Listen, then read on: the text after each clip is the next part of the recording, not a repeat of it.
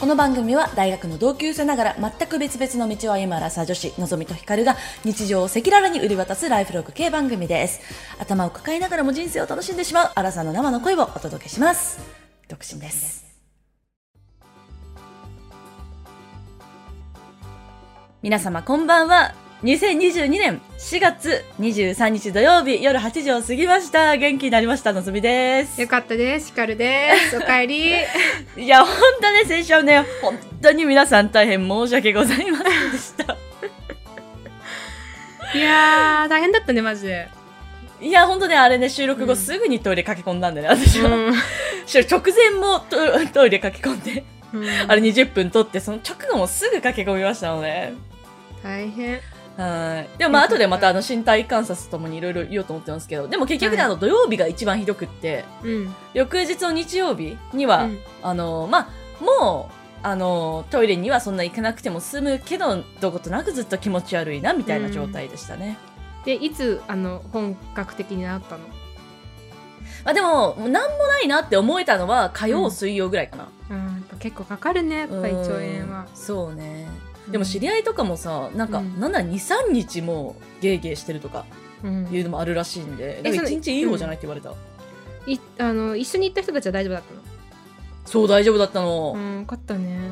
うん。だから最近やっぱ私なんか弱くなってるのかしらかしらかしら まあね、その時、その日のね、調子とかも本当あるからね。そうなんですよ。はい。それでは、今夜は元気にやってまいりたいと思います。はい。はい。アラサー女子の人間観察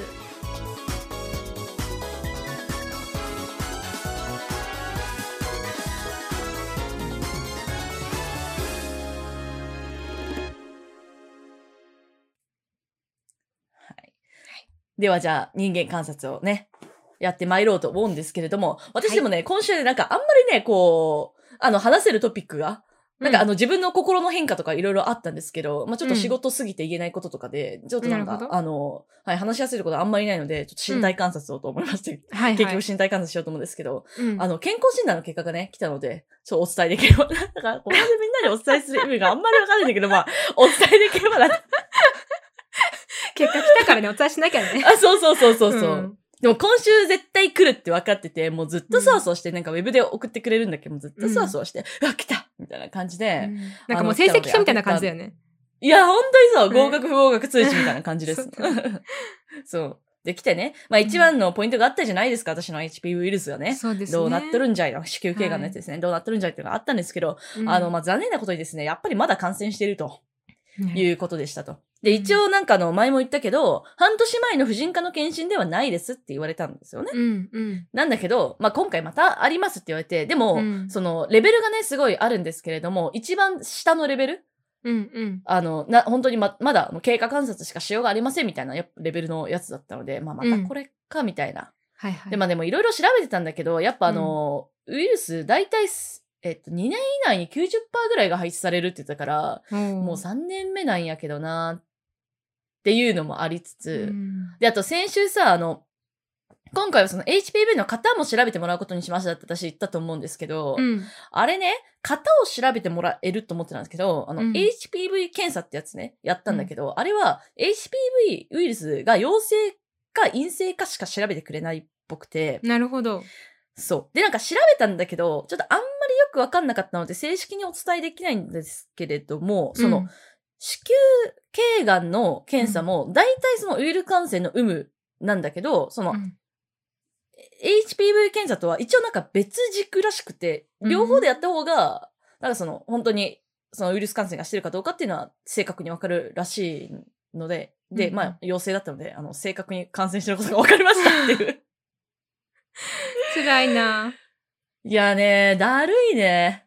しかもなんかさ、今、3年目なわけですよ。うん、で、これまでもさ、なんか頑張ってさ、半年に1回とか検査してさ、うん。で、また、そのまま経過観察でってなって、まあなんか正直その婦人科に行くモチベーションもちょっとなくなってきちゃって、だから絶対行った方がいいんだけど、そうだね。なんかね、そう、むずいなと思って、まあい行きますけど。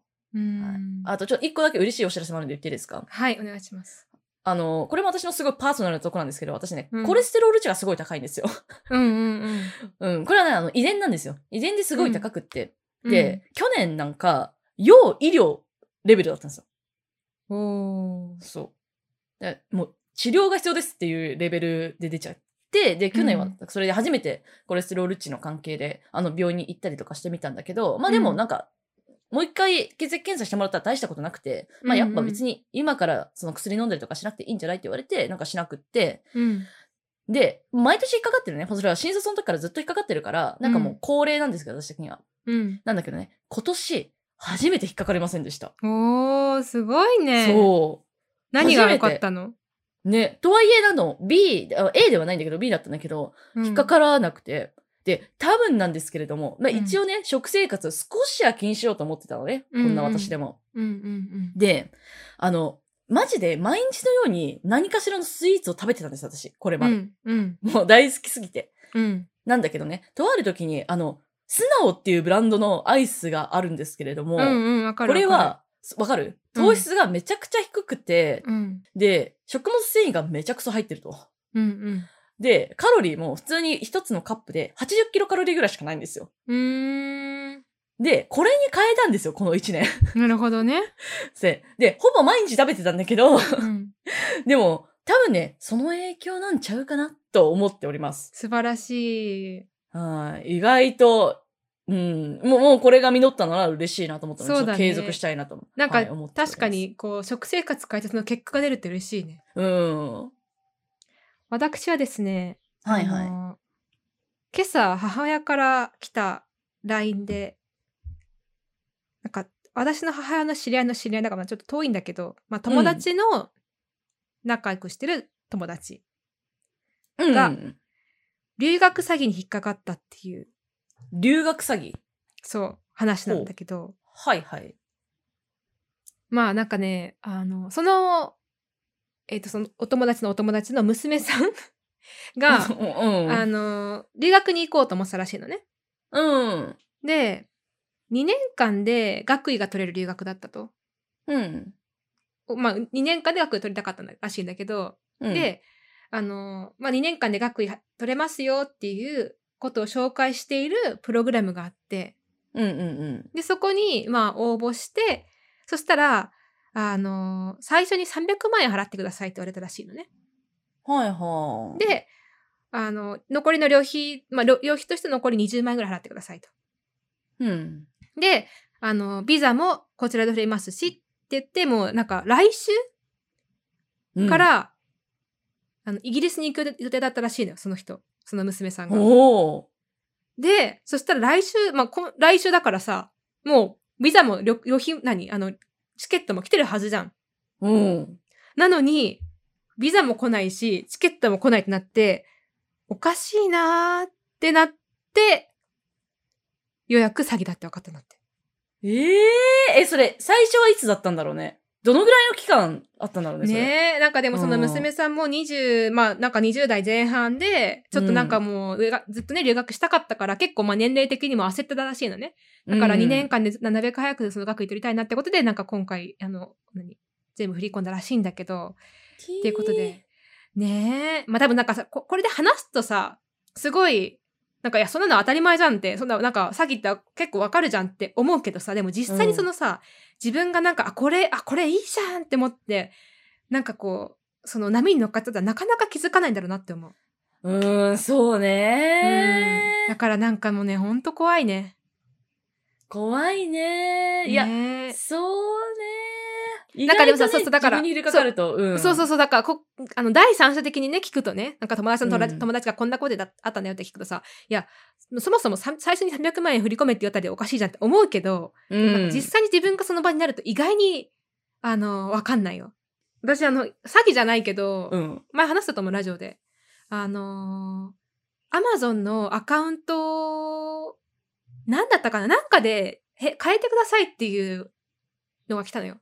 うん。アカウント、アマゾンだ、うん、アマゾンだったと思う。なんか、あの、パスワードと ID を変えてくださいみたいなメールが来て、うんうん。なんかでもその理由もなんかすごい、ちゃんとした理由だったのよ。あ、確かにこれだったら変えなきゃなみたいな感じの。うん、、で、クリックして変える寸前に、うん。変え、なんかクリックしたんだと思う、ちゃんと。クリック、ちゃんとっていうかクリックしちゃって、うんで、どこまで行ったんだっけな。なんかね、変えてはないんだけど、でもなんかちゃんとクリックをして、その、なんかページまで飛んでしまったっていうことがある。ななんかその時はもうなんか、焦ってるから、こっちも焦ってるってか、なんか、うん。確かにだったら変えなきゃなって思ってるから、うん。なんかもうそこに、え、これ嘘かもっていうのがあんまり入ってこないのよ。はいはいはい。でもその時そう、たまたま、あの、一緒にいた人に、え、なんかこんなメールが来たんだけど、って言って、うん。話しながら私クリックしたんだけど、そしたらその人が、うんいやちょっと待って、それおかしくないって言って気づいたんだけど、だはあからなんか自分一人だったらなんかなかなか気づかない。だからやっぱこういうのってさ、うん誰かに話すのが一番大事だね。誰かいにや私も話さす。結構リアルなやつあるんだけどさ、うん。あの、原宿でなんか声かけられて、うん。だったかななんかでも、なんか美容系のやつで声かけられて、うん。で、一回、なんか、め、面談 面談うんいや、あって、うで、んその、後に、なんか実際エッセイでしょしょ施術してもらって、うん。で、その後に、なんか脱毛かなんかをめちゃくちゃ安くできますみたいなので、うんうんなんか、うんとりあえず、数日にわたったのよ。はいはいで、はい。最後、えっと、ここに行ってくださいって言われて、連れてかれたところが、なんかうんマンションの室だったよね。怖いね、なんかそのでそこが。うん男の人が一人いて、うん。ほんでなんか、え、こういうこうこうこうだから、あのー前払いで20万とか言ってたかなとか言われて、うんで、私その時、いや、なんか怪しいなって、ようやくね、うん。思って、うん。あ、なんか前払いだったらいいです、みたいな感じで言ってて。で、向こうも、うんあ、なんか君、君はなんかあんまり良くなさそうだから、なんかまあ別にいいよ、みたいな感じで、結局やめて帰ったんだけど、やっぱ後日、それなんかお母さんから、うんた、たま、それお母さんには言ってなかったんだけど、うんたまたまお母さんが別のなんかニュース見てて、あ、こういう詐欺あるんだね、みたいな言ってて、あ、それだってなった。いへえ。や、クソ怖かったね。いや、怖かったというか、まあその時は、まあ、やっぱ私結構なんかそういう時冷静になれるなと思ったけど、うん。うん、それ危なかったと思う。いや、私でも結構ね、引っかかりやすいと思う。えあとさ、どこからどこまでがグルだったのかは未だにわからん。全部違うのよ、人が。対応してくれた人が。へえ。えそう、のださから。その、うん何、脱毛はやったのじゃん、ちゃんと。いや、やってない、やってない。やってだなかいらんそだれを前払いでうん払うと、なんかできるみたいな感じだったよね。なるほどね。うん。脱毛だったかななんか違ったかもしれないけど、うん、でもなんかそんな感じのやつだった。いや、なんかでもね、そのやっぱ最初が、最初に思い込まされちゃうと、なかなか、なんかのんちゃんはまたちょっとね、私と違うタイプかもしれないけど、私みたいなタイプはさ、一、回最初になんかこれ、思い込んじゃうと、結構思い込み続ける。うん。から、そういう人は多分ね、やっぱね、話すのが大事だなって思う。周りに。確かね。で、周りに話して、そしたら、え、なんかそれちょっと怪しくないって誰かにやってもらったら、んそうかなって思うきっかけができるじゃん。確かにね。で、それが何人かに言われると、うん、そうなのかなって思ってくるんじゃないかな。まあ、それでも信じ続け、信じ続ける人いるけどね。そうね。うん。私もなんか最後、なんかその金、なんか金のところだと気づいたから、なんで前払いせなあかんのみたいな。 だから、なんかその、うんあのお金の話が、例えば後払いでも全然いいですとか、分割でいいですとかだったら、騙されてたかもしれないよね。なるほどうね。んあ、そう思い出した。胸なんか長くなっちゃいそうなんだけど。でなん か無駄に盛り上がっちゃうな、ここね。うん。村に盛り上げなんかそうそう知り合いこれ私の友達のあのー友達のおお母さんのところに、うん。まあ、そその友達2人兄弟で娘と息子がいてうん娘と息子、私私の友達とそのお兄ちゃんがいてうん。でその友達のお母さんのところに、まあ、そのオレオレ詐欺みたいな人から電話がかかってきてちょっとあの交通事故になったからちょっとあのお金をいくらいくら振り込んでほしいみたいな感じのはいはいなんか電話だったらしいのよ。うんそのお母さん強くてさ、何どこにいんのあんたちょっと、何どこにいんのみたいな感じ でさ、 なんか普通に、まあ息子だ、息子だとも話してんだけど、なんかもう強すぎて切られたって言ってた。どこいいにいなないみたいな。そうそうそうそう。 何どこで事故だったの何なのみたいな感じで、なんか切られ、切れ切れて、まあそうね。だからすぐ焦ってわたわたしないっていうのはやっぱ大事かもね。そうだね。うん。まあでも焦っちゃうけどね、事故になったとか言われたらね。そうね。しかもね、うん自分のことじゃないからね。そうねう。んいやー、怖いです。まあ気をつけていこうぜ。はい。うということんで、終わり。はい。はい。本日のテーマは、コミュニティ、コちょっとハッシュタグもありません。コミュニティココミュアップルポッドキャストアップルポッドキャストアラサー女子の人間観察では、今日は、えっ、と、お便りから始めたいと思います。本編ですね。はいラジオネーム、長野さん。いつもお二人のラジオを聞いています。のんこの部屋も聞いています。ありがとうございます。毎日、片道1時間も車で通勤していて、車の中でほぼ毎日聞いています。いつもありがとうございます。いや、こちらこそありがとうございます。話をネタにでも重いメッセージを送ります。2月から彼女と同棲している28歳男です。彼女とは付き合って1年以上にもなります。しかし、まだ手を繋いだこともキスをしたこともありません。今後も全くスキンシップをしないまま同性生活が続くのかなと思うと寂しいと思います。寝る部屋は別々であまり会話も少ない状態です。喧嘩は一度もしたことはないです。僕も彼女も仕事が忙しく、朝早かったり夜遅かったりで話をする機会も少ないのも原因かなと思います。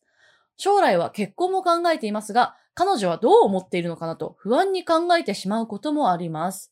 こんな感じの恋愛をしていますが、どう思いますかラジオでヒカルさん、のぞみさんの話を聞いて、いつも元気をもらっています。今後も聞きたいと思います。とのことでございます。ははい。い。長野さん、ありがとうございます。ということで、こちらから派生して、早速テーマ、いいですかはい。ちょっと早すぎ、行きま突然、大丈夫ですかこのまま 言っしょうかて。うん大丈夫です。それでは、あなので、お便りからちょっとアイデアをいただきまして、はい。 本日のテーマは、近い関係における身体接触について。 ちょっとあの、難しい、なんか、四字熟語、四字熟語じゃない。あの漢字使っちゃった。身体接触。どうですかそもそもさ、別にさ、なんかその、別にカップルじゃなくてもいいんだけどね。うん。ちっちゃい時からさ、こう、親とかと、何手つないでたりとか、ハグとかあったいや、ないね。うんうちね、ほぼ、ほぼない。なんか、歩いてる時にお父さんが肩組んでくるとかはあったけれども、うん。あの、ないですね。え、いつがさ、最後、その、親と手をつないだの記憶。えー、えー、えー、あえ、マレーシアいた時とかじゃんそれ何年生だっけ幼稚園。だって小学校1年生で帰ってきたんだっけうん。あ、まあでも、あの、私があの、拒食症の後に過食症になって、うん、で、もう、もうどうしようもなくなってリビングで泣いちゃったことがあるんだけど、うん、その時に、あの、お母さんだが抱きしめてくれて、おー、すっごく安心したことはあるから、それぐらいなんかそへの、ーそのスキンシップはめちゃくちゃ、あの、記憶に残ってますね。なるほどね、うん。なんかでもやっぱりさ、私もでもそこまで、ハグはないなって思うわ。うーん、何は親と。手をつないでたのは結構、まあいつかな。でも小学校の時は全然やってたよ。あのやってたっていうかその手つないでたよ。うーん。小学校2、3、3、4ぐらいか3、な。 4でも結構でかくないでかいね。いやうー、んそう、年生とか。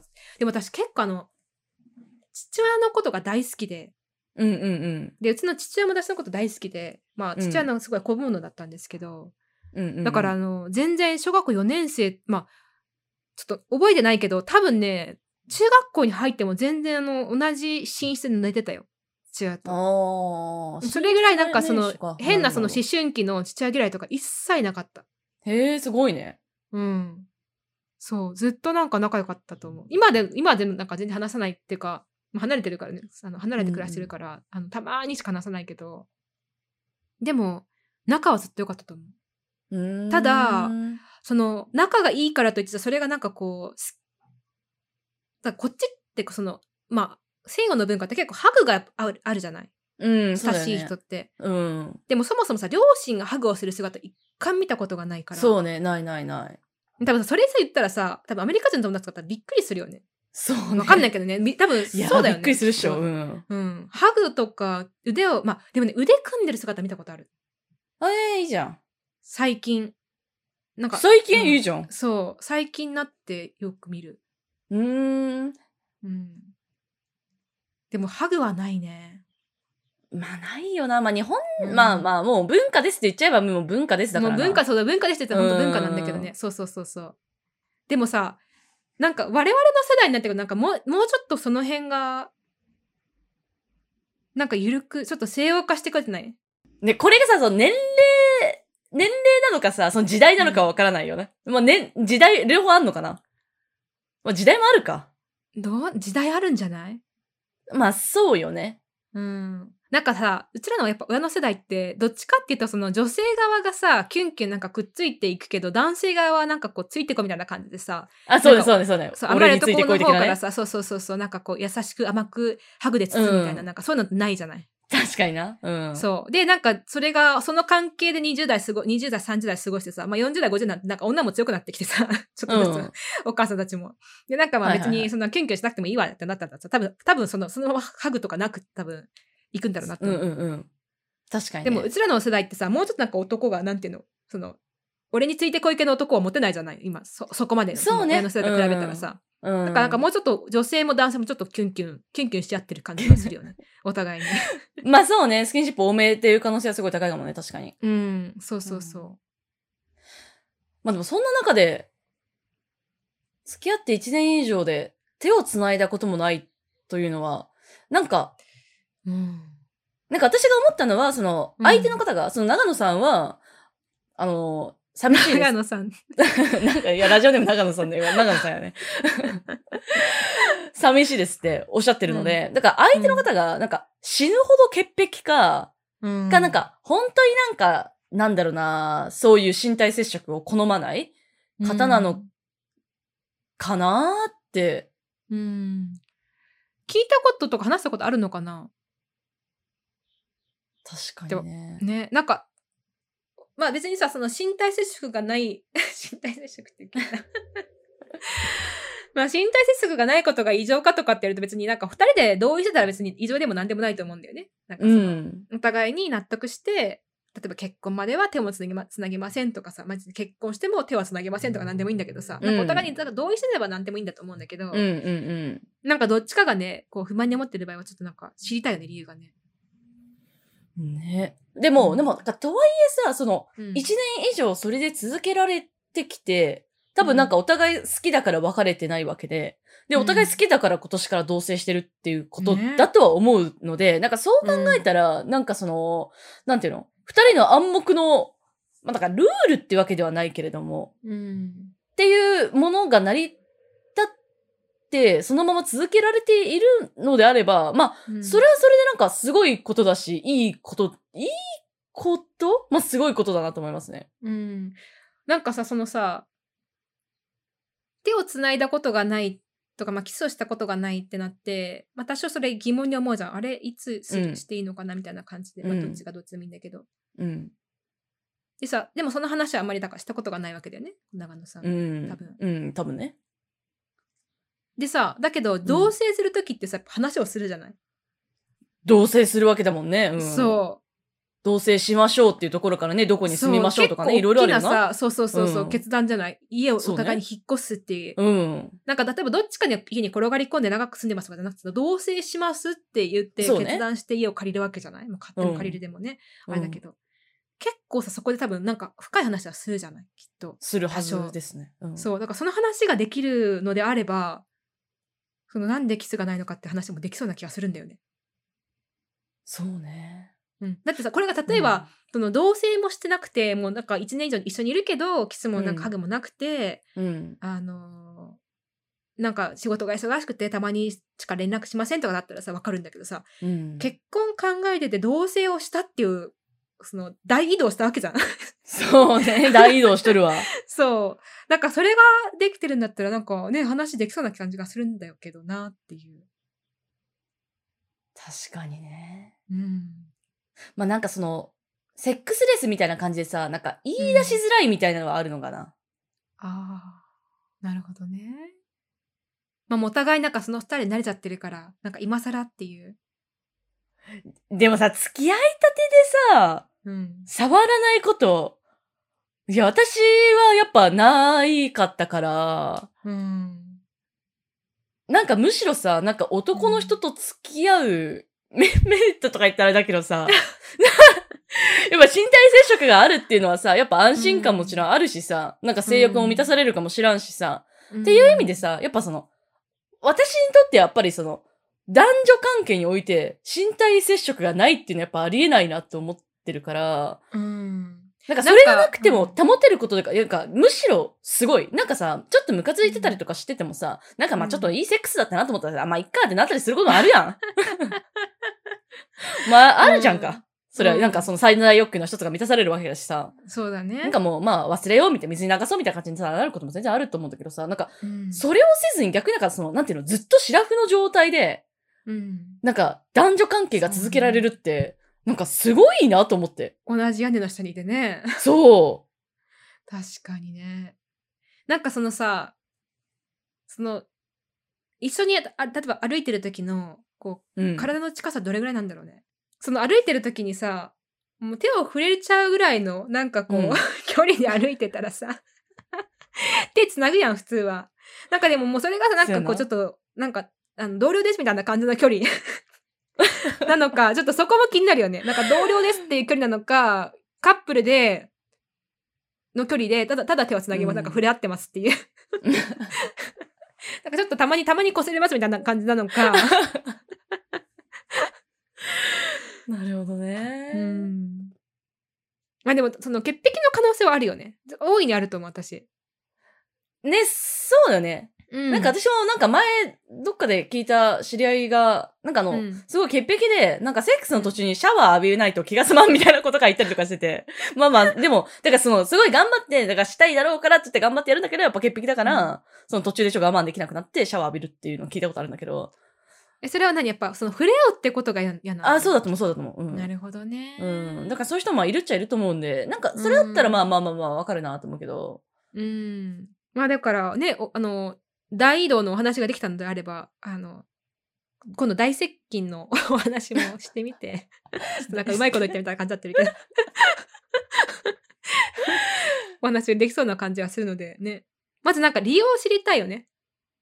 そううね。ん。でもさ、いや、でも、で、うんでもよ。で、でも、うんでもさ、なんかその、長野、 長野さんもさ、そ の、寂しいって思ってたりとかするってことはさ、まあ別にしたいわけじゃない。手を繋ぎたいわけじゃん。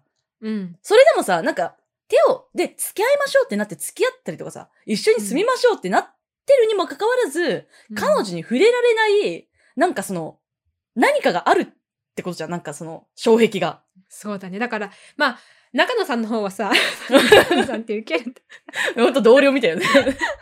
長野さんはでもやっぱり、なんか感じ取ってるんだろうね、その彼女の側から。そうそう、何かを感じ取ってるんだよね。うん。だから多分触れられないんだと思う。だから、彼女側がさ、あの、触れる、触れていいオーラ出してたら多分もう速攻触れてると思うんだ けど、触れちゃいけないオーラ出してるんだよね、きっと。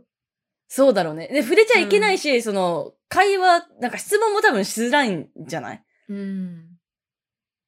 まあ、そうだね。だからやっぱり、すごい、ちゃんと真剣に聞いてみるってのはいいかもね。なんか、あんまり無理やりとかさ、なんでちょっとややってみたとかじゃなくて、触ってみたとかじゃなくて、 手をたかなんか手を握ってみて反応見るとかね、うんじゃなくてなんか1年以上付き合ってて同棲もしてるけど、なんか何もないのちょっと寂しいんだけど、どう思うってなんかもう座って落ち着いて話す。 まあ、そりゃそう、まあそうよね。うん、な、でも何なんだろうね。でも、だからさ、多分さ、トライもしてないわけじゃん、多分。トライできないオーラが出てるんだろうね。そう、だからトライしてたらさ、やめてとかっつってさ、言われるかもしれないんだけどさ、そうだね確そかにれ、多分その事実が書いてないってことは、多分、それもすらもできなかったってことだからさ、うん相当な何かがあるんね何かが出てるんだろろうねオーラがオーラっていうかそのなんか気になる雰囲気ね。がうん、気になる。まあ、なかなか珍しいケースだと思います。でもさ、どうやって聞けるだってもう1年以上もそういう状態なわけでしょでさ、まあでもさこそのんな長も野のさがん、出て、ううんん。長野さんが、これでも相手のことが好きだから、どたとえね、その、私はその潔癖症で、ハグもキスもけあのけセックスも結婚したとしてもできませんって言われたとしても、その一緒にいるって思えるぐらい好きなんだったら、うん。まあそう思うと、それでも好きだよっていうのを伝えながら聞いてみる。そうね。まあまうあ、んそりゃそうや。そうねだ。けどまあそうじゃない可能性もあるからねその長野さんの方がさそういうことができないんだったら、なんか寂しいからちょっとってなったらまあでもそれもそこも含めて話していいと思うけどね、うん。なんか我慢できないってちょっとこう寂しくてって、うん、そうね。ん難しいですね。なんかねレアケースですね、だいぶね。レアケースだと思いますねまあそうねまあお互いなんかこう心なんていうのお互い惹か惹かれ合ってるなっていうのを確認したらまあ基本身体接触を伴うね 身体接触伴うよね。 うん確かに。まあでもなんか、いずれ、なんかしなくなる可能性があることを考えると、なんかしなくても大丈夫で関係が続けられるっていうのは結構羨ましいけどな、私は。まあでも絶対あると思うそういう関係もうん珍しいけどあると思そうね。ううんだからね、本当に結婚するんだったらね、じゃあ子供どうするんですかとかいろいろあるし、なんかもちろんね、うんなんかちゃんとセックスしなくてもできる可能性もあるわけだからさ、うんなんかそういうのをね、なんかね、結婚考えてるんだったらね、真剣に聞いてみうんるしかないよね、やっぱね。そうだねうんもうちょっと話が進んだらぜひアップデートを知りたいですねそうですね。なんかうんね、いや、なんか本当、いや、すごい辛そうだから、なんか私はなんか一回手紙とかでもいいかなと思った。あーそれいいねうん確かに。ちょっと一確回かね、どっかのタイミングで手紙で、手手紙、まあ一緒に住んでるからね、だからそれもあれだけど、まあでもあんまりまあでも生活リズムあうん合ってないみたいだから、うん。あえて手紙ってのはいいねなんか一緒に生活してて別にいつでも話せるけど、手紙であえてちょっとこう丁寧に返してみる聞いてみうるっていうね、ん。確かにそうね確かまあでも確実にね、結婚する前には言った方がいいと思うんで、にね。そうだねうん、うん。ちょっと頑張ってみていただきたいですね。はいはい。アラサー女子の人間観察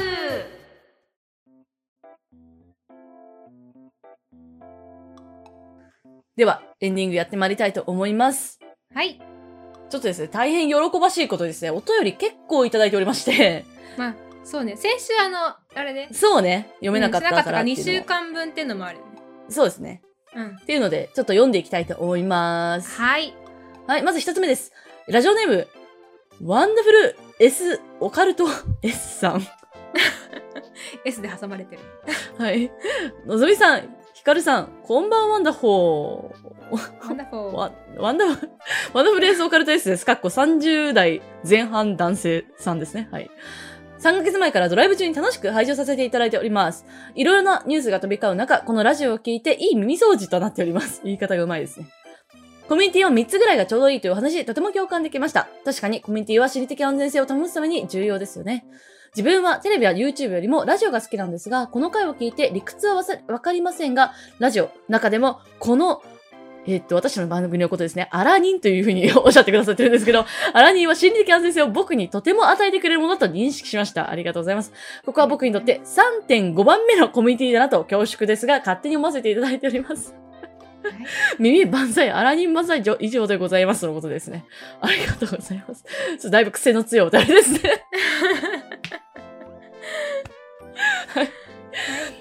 お次、読ませていただきます。ラジオネーム、餃子さん。毎週楽しみに聞いています。かっこ、耳が寂しくなったら聞き終えた回でも再生して何度も楽しませてもらっています。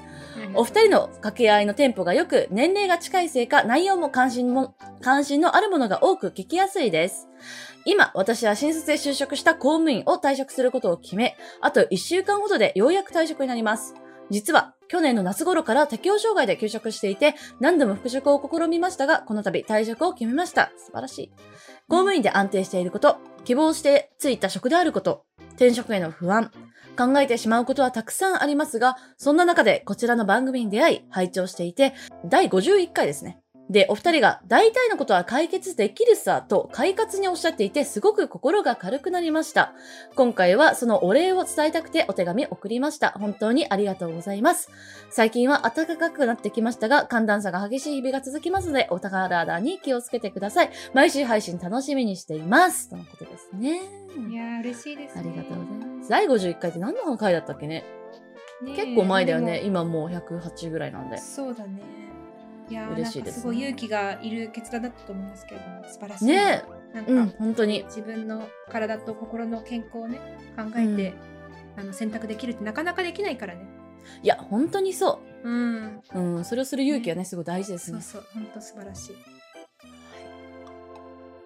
えーっと、お次読みます。ラジオネーム、イカフライありますよ。 さん。ありますよ、なんだね。のぞみさん、ひかるさん、こんにちは。のぞみさん、いつもインスタライブでいじってくれてありがとうございます。ライブ中、1時間寝たものです。 いや、この、い や、この人ね、面白くてね、ちょっといつもね、インスタライブでいじらせてもらってます。な寝ちゃうってどういう、どういう感じでわかるの寝てるって。いや、あのね、私が2時間ライブしてるんだけど、うん。その間にずっといるの。その視聴のところにはずっといて、でもなんかコメントがないなと思ってたんですよ。うんうんうん。で、なんかそしたら、なんか1時間後に突然、あ、うん今寝てましたって。 今1時間寝てましたっていうコメントが突然来て、ええのんちってなるっていうゃんのなんか会話がここもり歌になってたんだね。そう。っていうね、方なんですけれども、いつもね、来てくださってありがとうございます。で、早速相談ですと。もうすぐ結婚する予定なのですが、おめでとうございます。名字をどっちにするか問題です。私の名字の人、かっこ子供が私だけやけん。お、どこの方言だろう。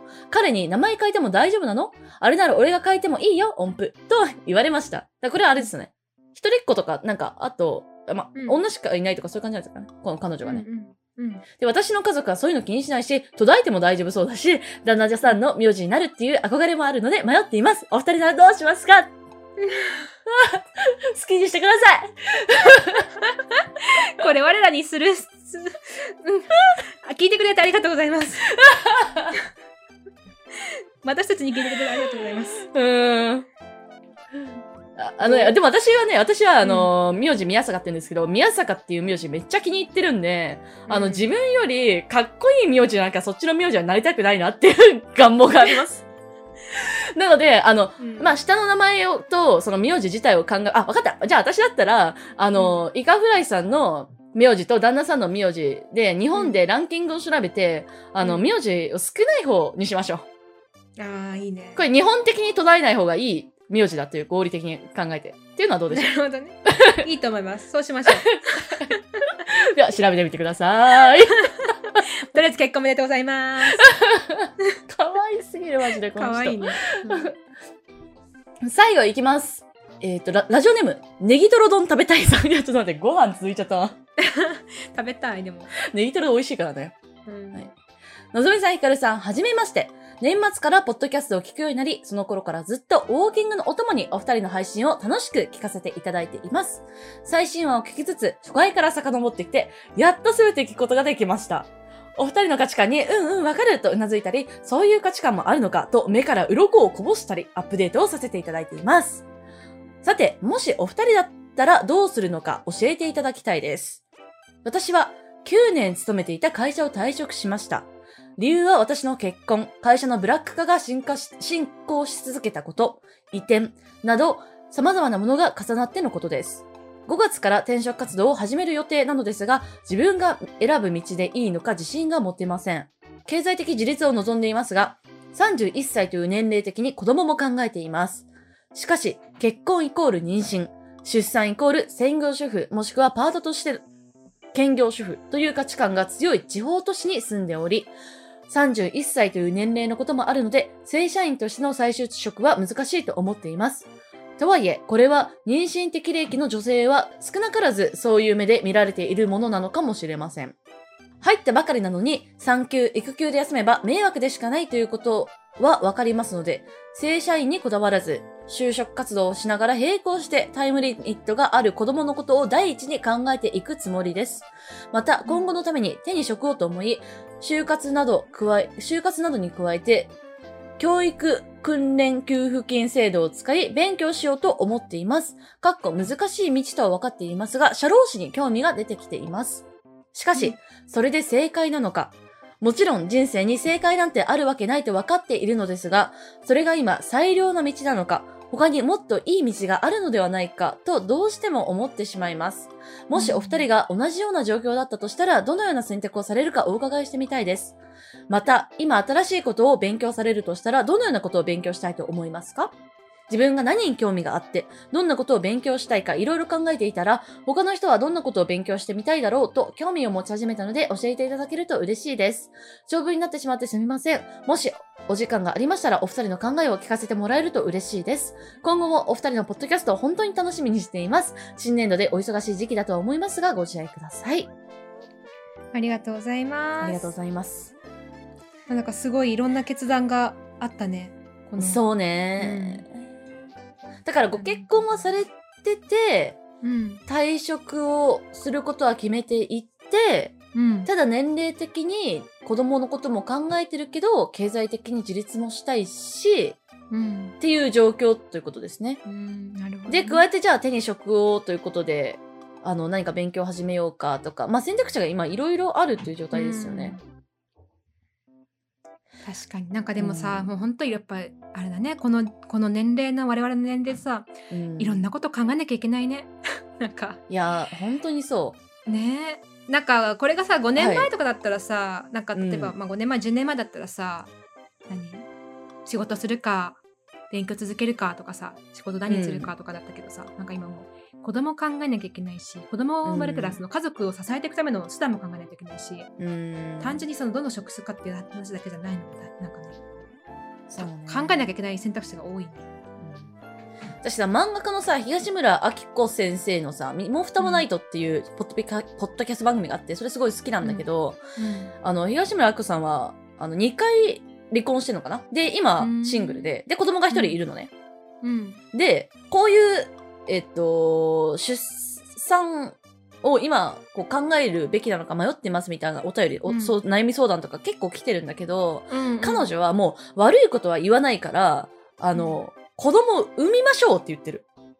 へうえ、ん、なんか妊活が大変ですとかいうそういうお便りに対しても、うなんか産んで悪いと思うことはないからないと思うから、もう頑張ろう一回みたいなっうんていう言い方をねしてることがねすごい多いなと思う、まあなちょっと仕事と天秤にかかってたお悩みだったか忘れたけどなんかそれ結構なんか、やっぱ産んだ人からするとやっぱそういうあのーアドバイスになったりするのかなって思ったりしてて。で、私たちはやっぱ産んでないじゃない。で、私たち自体もさ、多分、あの、かの彼女と全く同じ悩みにほぼ立ってるというかさ、うんこのまま仕事を続けようか、まあもうすぐね、うん年齢も、私ももうすぐ30になるんで、じゃあうんなんかね、一旦落ち着いた方がいいのか、ね、っていうのをこううん考え始めるから、だから、なんか多分共感はできるんですけど、なんか私だったらこうするっていうことはなんか結構今私言えないかもなって思って。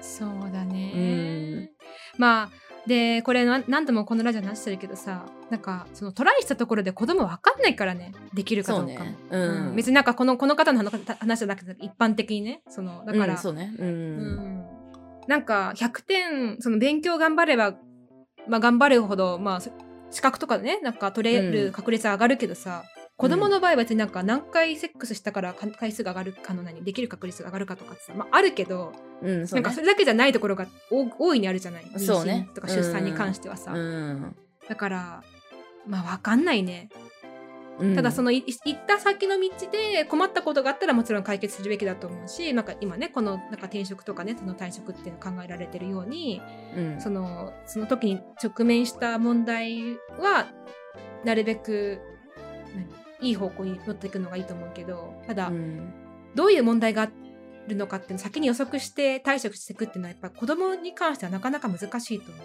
う。そうね。でなんか、ま、全くその妊娠も出産もしたことがない人が言うのあれだけどなんかそうなんじゃないかなって思ってる。だからさ、なんか、うんなんだろうな、やっぱ、どれ、なんか前言ってたじゃん、ヒカルが。なんかどれか捨てなきゃいけないって思うけど、なんうか、全部やってみるっていう方法もあるみたいな言ってたっけ言ってたっけ言ってたっけ 言ってなかったな言ってわかんなない。かったっけいや、ちょっと忘れちゃった。でもできるんだったら本当になんか、その全部100%でやる必要はないと思うんだけど例えば資そう格ね試験にそうねしてもさ、この来年までに絶対取るとかって、ういわん。まあそまあ、もしそれがしたかったらまあ知ってみてもいいと思うけどうん。別になんかあの、まあ、例えば、まあ、10年以内に取るとか、まあ、ちょっと10年あれだから5年以内に取るとかねなんかちょっとこう、スパンを少し広めにあとーってそうね。あ、それいいね。うんそうね。なんかそう1確かに終わって2じゃなくてちょっとずつ進めていくっていうかどっちも、うんまあ、妊活もちょっとずつ進めて、まあ、ちょっうんと様子見て、あのそうね。うん、資格試験もちょっとずつあの進めていくっていう、それはいいかもね。うん、うん。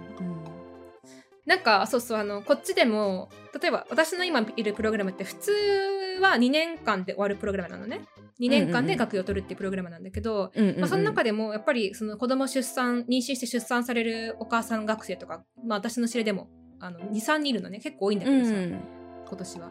でそういう人たちやっぱりねあの2年のところやっぱ34年かけてる、うんだからなるほどね。うんうんうんあの子供出産して、まあ、今日もさあの子供出産して1ヶ月でなんかまた授業に参加したお母さん学生いたけどすごいね。すごい。いそう今日もなんかディスカッションリーダーややっててすごい。いなと思うけど、まあ、その人なんかは多分もう期限設けてないと思う自分の中に。だから何年かけて取る、取ってもいいかとりあえず取るってので決めてもう子供たちを育てながら取るっていうのだけ決めてやってたりとかするから、なんかあーいいねその辺はそうあんまりだからあのなんか無理な目標設定はする必要ないと思う。うん。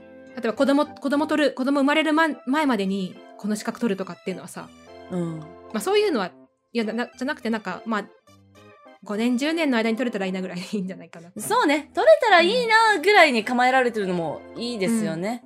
うんうん。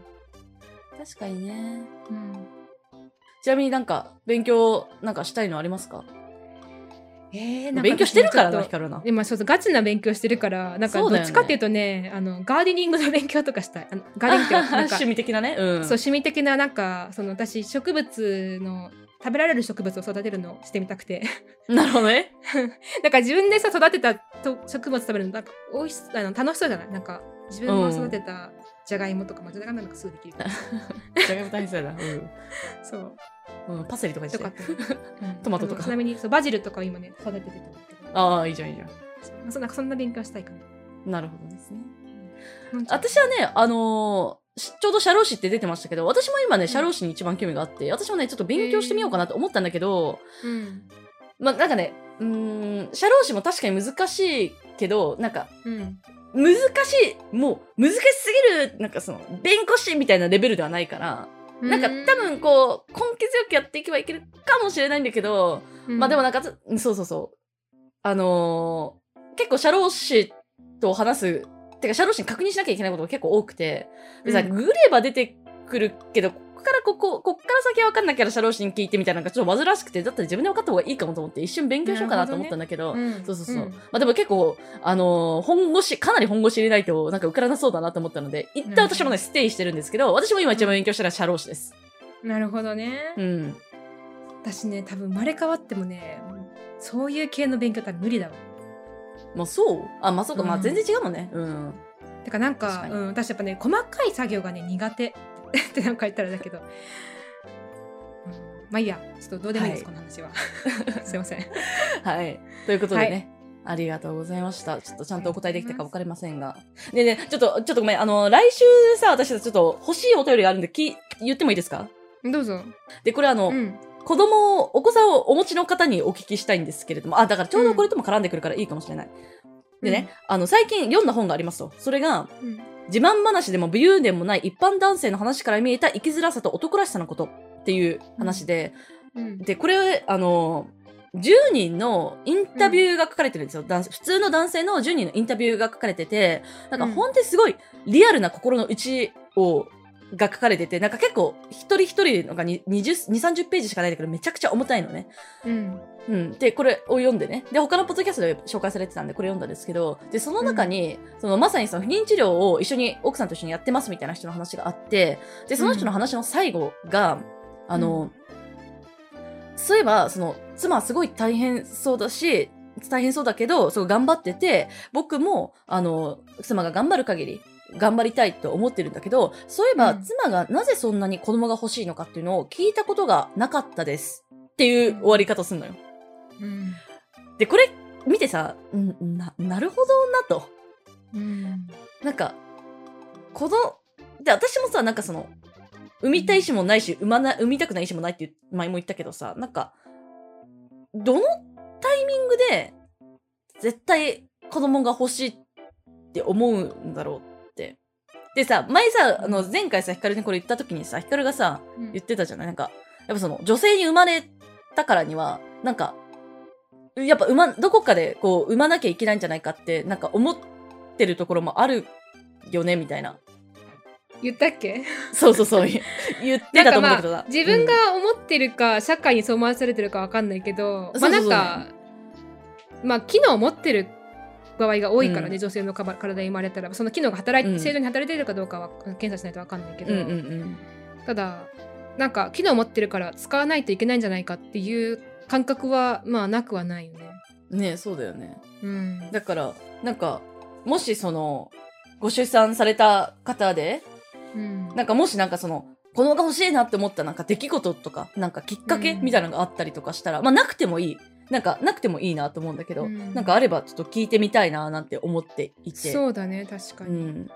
そうだね。うん。なんかそのだからあれだよよかねった。ら送っていただきたい。はい。その明確な理由があるかどうかってことでなんとなくさそうそうそなんか私みたいになんかまあ、うん、結婚したらまあ確かに子供欲しいなとかなんとなく思ってる場合は結構あると思うけどうん。明確にこうこうこういう理由で子供が欲しいって思った人がいるのかどうかそう、ね。その場合がだってどんな理由まあやっぱないなののかかってな。わかんない、うんどうなんだろうねでもなんかこうこうこういう理由で子供が欲しいですなんかそのどうどういう理由なのか確かにあるとしたら気になるね、そう。うんだよね。うんうんまあ、なかったらないでいいです。なんか、やっぱ、なあかっの、たらうんなりゆ、やっぱ、なりゆきが多いんだなっていうのを知れるだけでもいいなと思うので。うんそうだねそうだね確かにはい。っていうので、もしよかったら、あのお送りいただけると嬉しいです。